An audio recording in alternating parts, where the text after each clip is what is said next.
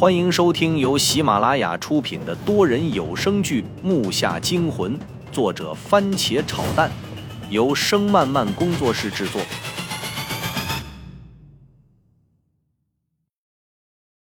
第三集，水里噼里啪啦翻动的大头蝌蚪，说不出的让人难受。地上还有蹦出来的几只，身上带着粘液，到处滚。就连我这个小小近视眼都看到了，他那小嘴一张一合的抻动着，更可以看到里面的小牙齿。这哪是蝌蚪啊？我稍微冷静了一下，绕开那几只因为缺氧奄奄一息的家伙，去捡掉在地上的小棍儿。这个是什么？难道是新生物？这时我听到水里的声音变小了，出于本能反应，我回头去看，只是这么回头的望了一下。我啊的一声叫了出来，面前的景象差点把我吓背过气去。我一个巨孽跌倒在地，忙用手支撑着脚蹬着向后挪。那些大团的蝌蚪带着粘液正陆续的往上翻滚，好像是冲我来的。密密麻麻带着黄土渣子就冲我过来，虽然缓慢，但还是让我惊吓过度。谁都怕邪门的东西，更何况是这么诡异的场面，心中暗骂点背。这些家伙好像嗜血，这种恶心我只在小说和电视里感受过。他们身上的那些粘液都是红色的，嘴里还吱吱叫着，声音不算大，一群加起来还没有耗子的声音大，可能看到才能理解吧。我正感叹呢，后面那些东西已经快到我脚边，来势之汹涌真让人惊叹。我连滚带爬的转身撒腿往来时的路跑，道路磕磕绊绊的。后面那些恶心的蝌蚪虽然追不上我，但我知道此地不宜久留，这个地方太邪门。越想就越害怕，速度也越快。哪有红色的大蝌蚪还一团一团的？更可怕的是这些东西还咬人，怎么想怎么觉得害怕。但转念一想，爷爷是怎么过去的呢？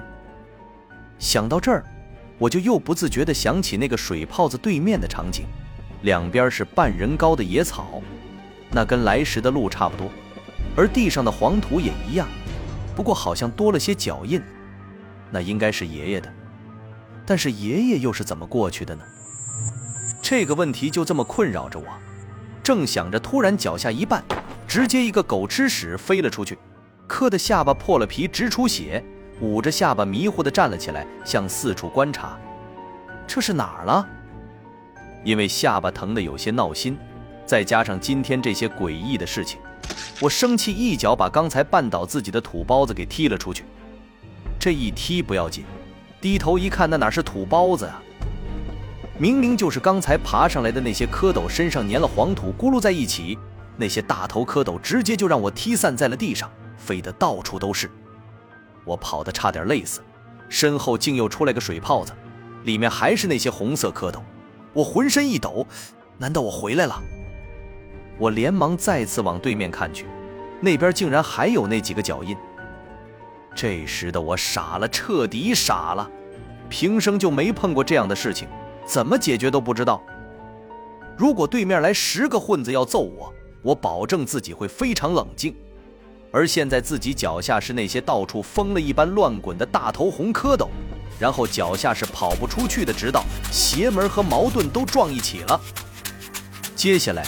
我没像之前一样没命的跑，而是提着心向前走，浑身上下的汗毛都倒竖着。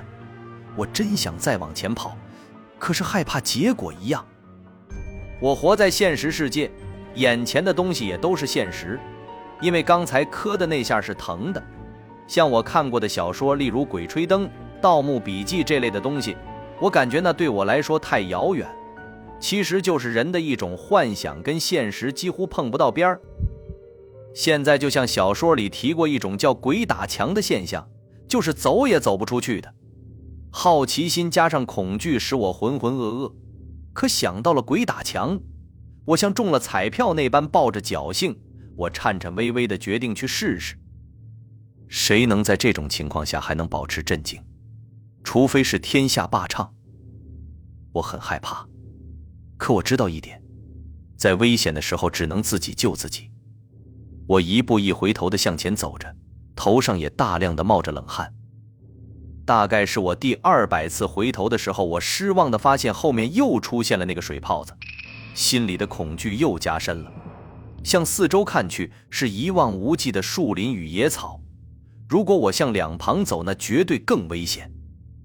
草丛里不知道还有什么东西，例如蛇什么的，更可能还有那种蝌蚪。因为这种草是长在浅水里的，所以说四周也都是浅水。也就是说，我被困在这儿了。如果是晚上鬼打墙或许有用，可现在我还能看到太阳，不可能是鬼打墙吧？我计算着刚才回头的次数，又算了一下走的步数，然后再试了两回，因为害怕算错，才变得犹豫了。可到最后结果还是一样，再次回到起点。每次看到那个水坑，我都会浑身起鸡皮疙瘩，尽量和那个水坑保持着距离，不去看那些蝌蚪就不感觉恶心了。现在快上午十点，温度逐渐上来，再这样下去，我绝对会虚脱在这儿的。刚才试的几次还是二百左右步，加上二百次回头，那个水泡子又出现了。难道这就是传说中《盗墓笔记》里的伯论？我刚初中毕业呀，怎么理解呢？突然我心中有了一个办法，这个办法绝对可以尝试。博论，我是个胆小的人，害怕鬼，但是因为我还没活够，我拥有智慧，所以可以尝试。虽然说身体有些不受控制。恐惧也几乎侵蚀我的大脑，但如果被自己吓死，还不如一闭眼跳下那个水泡子喂蝌蚪呢。想到这儿，我反倒笑了。